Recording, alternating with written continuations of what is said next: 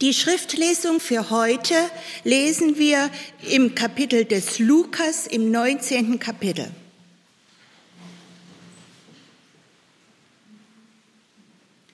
Als Jesus schon nahe am Abhang des Ölbergs war, fing die ganze Menge der Jünger an, mit Freuden Gott zu loben, mit lauter Stimme über alle Taten, die sie gesehen hatten, und sprachen, Gelobt sei der da kommt, der König im Namen des Herrn.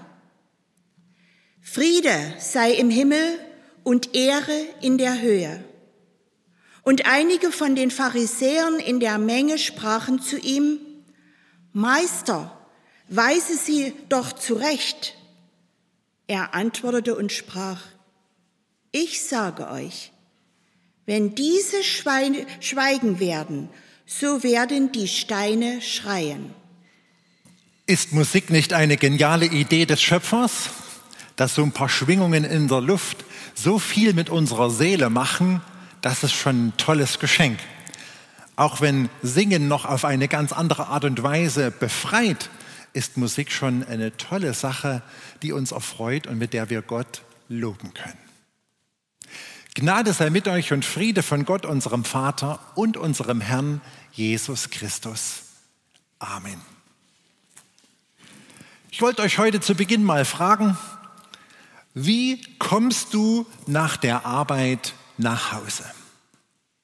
Wenn du nach dem geschafften Tag deine Wohnungstür oder Haustür aufmachst, bist du ein Typ, der so ein leichtes Seufzen von sich gibt geschafft. Jetzt bin ich zu Hause, hier kann ich sein, wie ich bin, da kann ich die Masken fallen lassen, die innere Anspannung loslassen. Oder stehst du eher auf so einen richtig großen Auftritt, der sagt, hallo, ich bin wieder da, sodass es jeder im Zimmer hört. Oder brauchst du erst mal eine Stunde nach dem Stress der Arbeit, wo du allein gelassen bist, wo du ganz für dich dich zurückziehst, wo alle Familienmitglieder wissen, jetzt mal nicht ansprechen, der die muss erst mal ankommen. Begrüßt du deine Liebsten mit einem zarten, wortlosen Kuss? Oder trittst du durch die Tür und wenn sie ins Schloss fällt, ist der erste Satz, Schatz, was gibt's heute zum Abendessen? Um die Kohlenhydrate nachzufüllen. Ihr merkt vielleicht, jeder von uns ist ein anderer Typ und jeder von uns ist unterschiedlich emotional gelagert. Jesus übrigens in unserer kleinen Geschichte kommt auch nach Hause. Als zwölfjähriger Junge im Tempel hat er seinen verstörten Eltern mal gesagt, wusstet ihr nicht, dass ich in meines Vaters Hause sein muss? Und damit meinte Jesus den Tempel von Jerusalem, in dem er sich mit den Schriftgelehrten und Pharisäern gebildet über die alttestamentlichen Schriften austauschte. Der Tempel war das geistliche Vaterhaus Jesu. Und nun, etwa 20 Jahre später, kommt er wieder nach Hause über den Ölberg und kommt durch das Kidrontal. Manche von euch kennen diesen Ort ja und diesen Anblick, weil sie schon mal in Israel waren. Auch wenn man fest wissen muss, dass heute, 2000 Jahre später, das alles ganz anders aussieht als damals, als Jesus das erlebte. Jesus zieht in Jerusalem ein und er kommt auf einem Esel geritten mit seinen Jüngern im Gefolge. Und ein Wechselbad der Gefühle durchdringt seine Seele und sein Herz. Auf der einen Seite wird Jesus gefeiert wie ein König. Es ist so ein richtig großartiger Auftritt. Sie bejubeln ihn und singen. Die Jünger flippen in unseren Versen regelrecht aus. Sie feiern und freuen sich mit den ersten Gästen, die nach Jerusalem gekommen sind, um das bevorstehende Passafest zu feiern. Jesus selber aber ist eher still. Er wusste, was in den nächsten Tagen auf ihn zukommt. Missverständnisse, Streitgespräche, Folter, Kreuzigung und letztendlich Tod. Jesus weint sogar wenige Minuten nach unserem Erlebnis über die Bevölkerung und die Bewohner von Jerusalem. Er ist so traurig, dass diese Menschen, die sich hier zum Passafest treffen, nur diese Party und das Fest in den Straßen und Gassen im Blick haben, aber das Heil, das Gott ihnen schenken will, die Vergebung, die Liebe, die ewige Hoffnung nicht erkennen, nicht sehen und nicht wirklich ergreifen. Für diese Verse, die nach unserem Predigtext aufgeschrieben sind, wurde sogar eine Kirche erbaut, die Tränenkirche. Man kann sie ruhig mal googeln. Dort soll das geschehen sein, dass Jesus sogar geweint hat über die Bevölkerung von Jerusalem. Nun schauen wir uns in Lukas 19 die Verse 37 bis 40 mal näher an. Erstens, was das Herz voll ist, läuft der Mund über. Die Jünger waren so bewegt und erfüllt und begeistert, sie ließen sich von der Atmosphäre und der Stimmung mitreißen, die da im Vorfeld auf das Passafest schon so in der Stadt brodelte. Und sie hatten so viele Erlebnisse mit Jesus gehabt, dass es mit ihnen durchging. Sie sangen die Psalmen mit und konnten sich nicht beherrschen. Ausgeflippte Männer, die singen, von denen geschrieben wird, mit Freuden und mit lauter Stimme Gott loben über alle Taten, die sie gesehen hatten. Es brach förmlich aus ihnen heraus.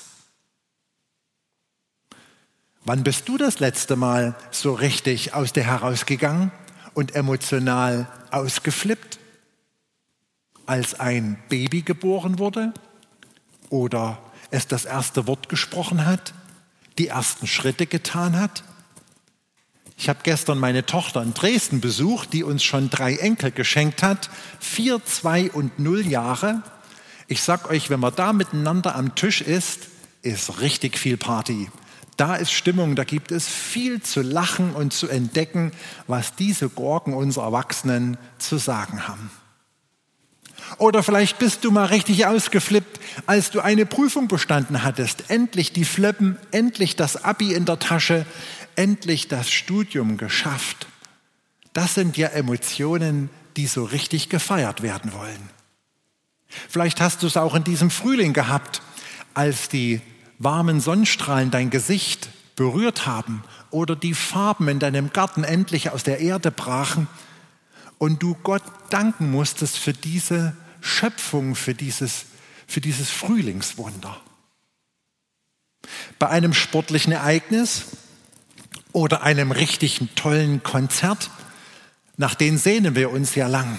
Oder war es eine politische Veranstaltung, wo es mit dir durchgegangen ist und du von deinem Platz aufstehen musstest?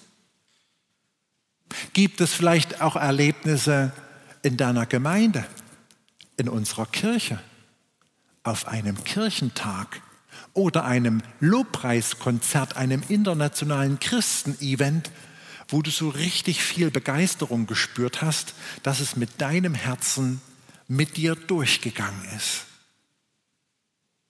Hast du schon mal wie die Jünger Gott mit Freude und mit lauter Stimme gelobt? Sicher ist das, wie eingangs schon erwähnt, eine Temperamentsfrage. Wir Mitteleuropäer halten unsere Gefühle ja eher sortiert und beherrscht und sind nicht ganz so aus uns herausgehend wie die südlichen Menschen.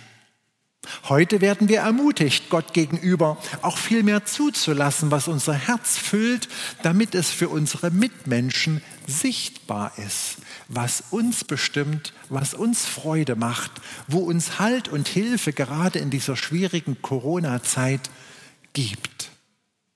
Wie wäre es, wenn du deine Gebetszeit mit Lob und Dank beginnst, gesprochen oder gesungen, um einfach Gott zu danken und dieses Lob in deine Gebetszeiten zu integrieren.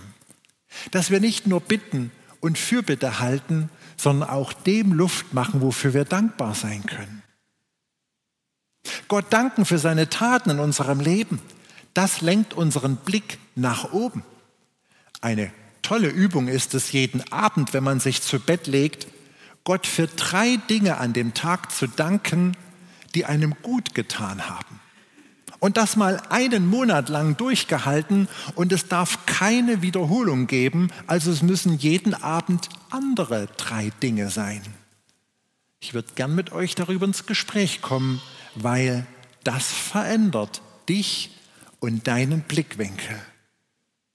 Und wie wäre es, wenn du mal von Gottes Schöpfung besonders berührt bist, weil das Essen schmeckt, die Sonne schön warm ist oder der Garten in Farben explodiert, wenn du das nicht erst sachlich irgendwohin aufhebst, sondern spontan ein Dankgebet sprichst und Gott dafür dankt, dass er sowas möglich macht und so ein, ein Feuerwerk der Sinne schenkt.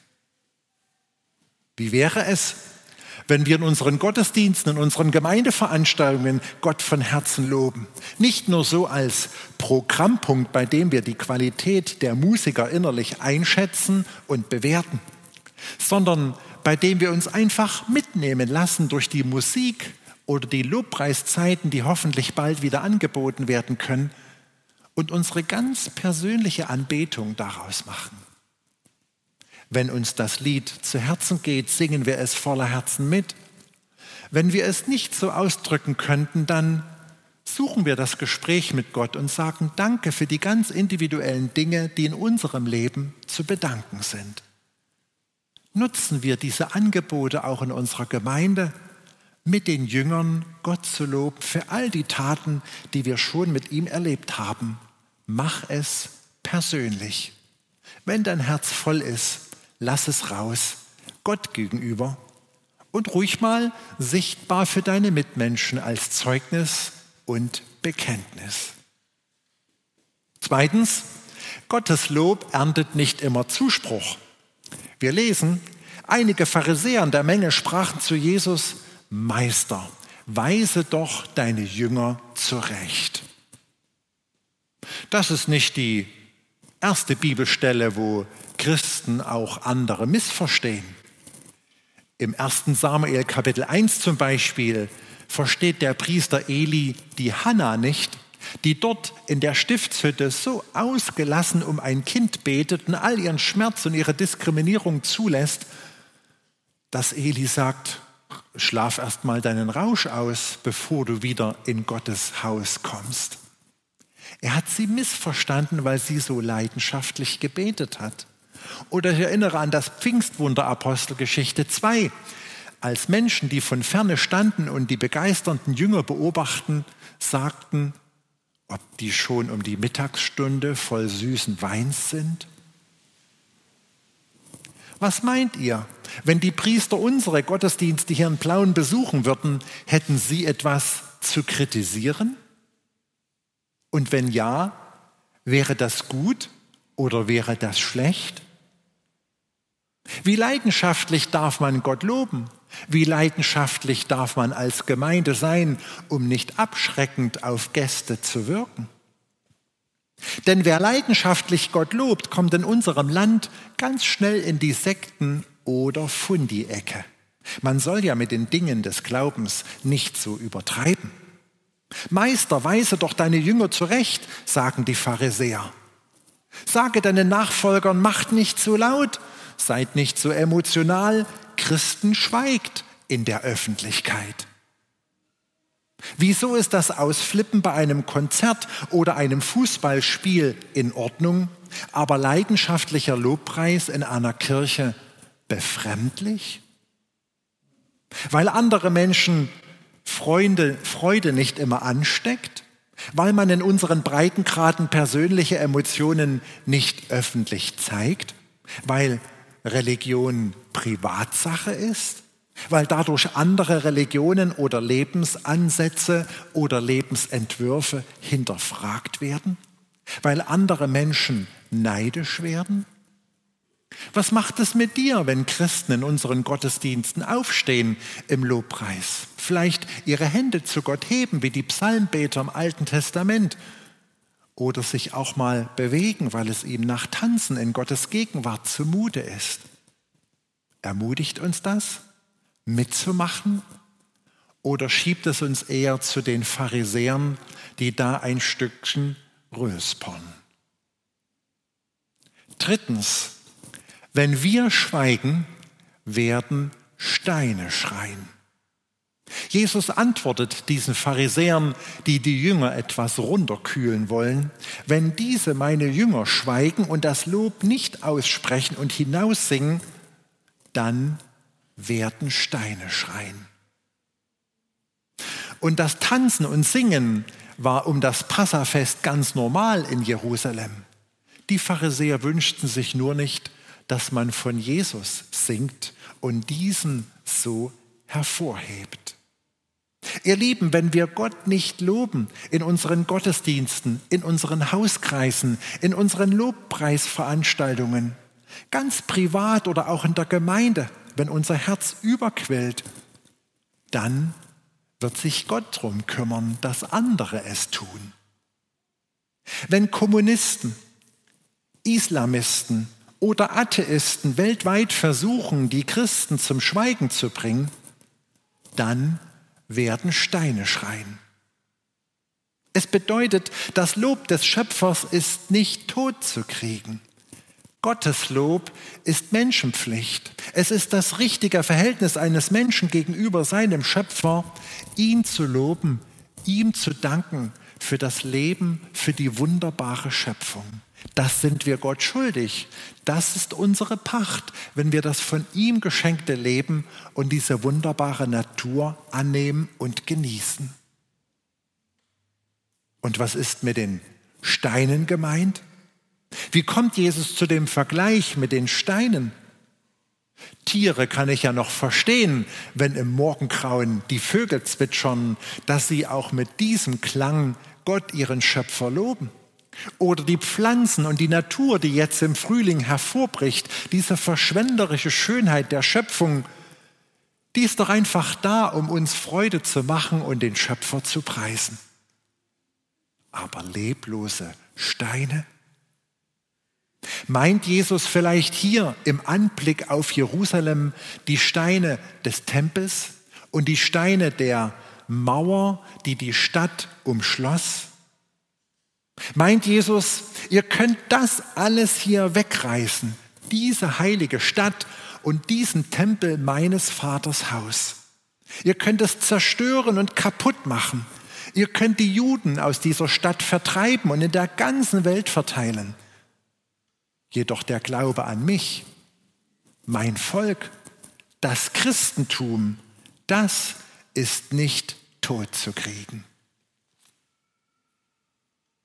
Oder meint Jesus, wenn die Menschen, wenn alles Lebendige aufhört, Gott zu loben, wenn jeder Jude und jeder Christ getötet ist oder zum Schweigen gebracht wurde, Gott kann man nicht zerstören. Selbst die Mineralien, die Sandsteine, Basalt, Granit, zeugen von Gottes genialer Schöpfermacht. Und dieses ganze Gestein, ihr Lieben, ist buchstäblich nicht beiseite zu schaffen. Gottes Lob kann man nicht zum Schweigen bringen. Es ist die Erkenntnis des Schöpfers und seiner Liebe zu einem jeden von uns kommen wir zur, zur wichtigsten Frage. Jesus ist ja hier noch auf dem Weg in diese Stadt, auf dem Weg in seines Vaters Haus, auf dem Weg nach Hause, auf dem Weg zum Ende seiner Bestimmung, auf dem Weg sein Leben zu geben zur Erlösung für uns alle. Hat Jesus schon in deinem Leben Einzug gehalten? Die Bibel sagt, Jesus klopft an, er will in deinem Herzen Wohnung nehmen, aber er drängt sich nicht auf. Er kommt zu dir, wenn du es willst, wenn du ihn einlässt. Das kann ganz emotional ablaufen, voller Freude, voller Gefühle und Emotionen, wenn ich Jesus Christus in meinem Leben willkommen heiße und sage, nimm Wohnung in meinem Herzen, sei mein Gast, lass es deine Wohnung sein. Muss es aber nicht. Für manche ist es auch schleichend passiert oder ganz sachlich geschehen. Wie hast du Jesus in deinem Zuhause begrüßt? Inwiefern ist dein Leben aufregender geworden, weil Jesus Christus nach Hause gekommen ist, zu dir gekommen ist, dein Leben mitfüllt? Wisst ihr, wenn wir nach oben schauen und Gott so wie die Jünger ehren, ihn in unserem Leben willkommen heißen, Gott danken für all die guten Taten, die wir durch ihn erfahren haben und die uns geschenkt sind, dann zieht dieser Friede ein, der auch im Stall von Bethlehem geherrscht hat. Das kann mitunter ganz leidenschaftlich sein, muss es aber auch wieder nicht, je nach Typ und Mensch, wer du bist. Lassen wir uns nicht zum Schweigen bringen. Erinnern wir diese Welt an Gottes Güte. Weisen wir mit unserem Leben, unserem ausgesprochenen Gotteslob und Dank unsere Mitmenschen, diese Gesellschaft darauf hin, dass es einen Gott gibt, einen Schöpfer gibt, der sie lieb hat und dem sie ihr Leben und das alles zu verdanken haben. Lassen wir uns als Kirche nicht in die Ecke stellen und als Christen nicht zum Schweigen bringen. Hörbar und sichtbar dürfen wir wie die Jünger, unterstützt von Jesu Zusage, Gottes Lob zu Gehör bringen. Lobe und preise Gott mit Worten, mit Liedern. Und wenn das nicht geht, mit deinem ganzen Leben und mit einem ehrlichen, fröhlichen Bekenntnis. Danke Gott. Lass dein Herz ruhig mal überlaufen. Lass es sichtbar werden für deine Mitmenschen. Lass dich mitnehmen, auch in den Lobpreis, den wir als Gemeinde anbieten und leben. All das wird unsere Welt und unsere persönliche Beziehung zu Gott stärken. Amen. Und der Friede Gottes, der höher ist als alle Vernunft, bewahre eure Herzen und Sinne in Christus Jesus, unserem Herrn. Amen.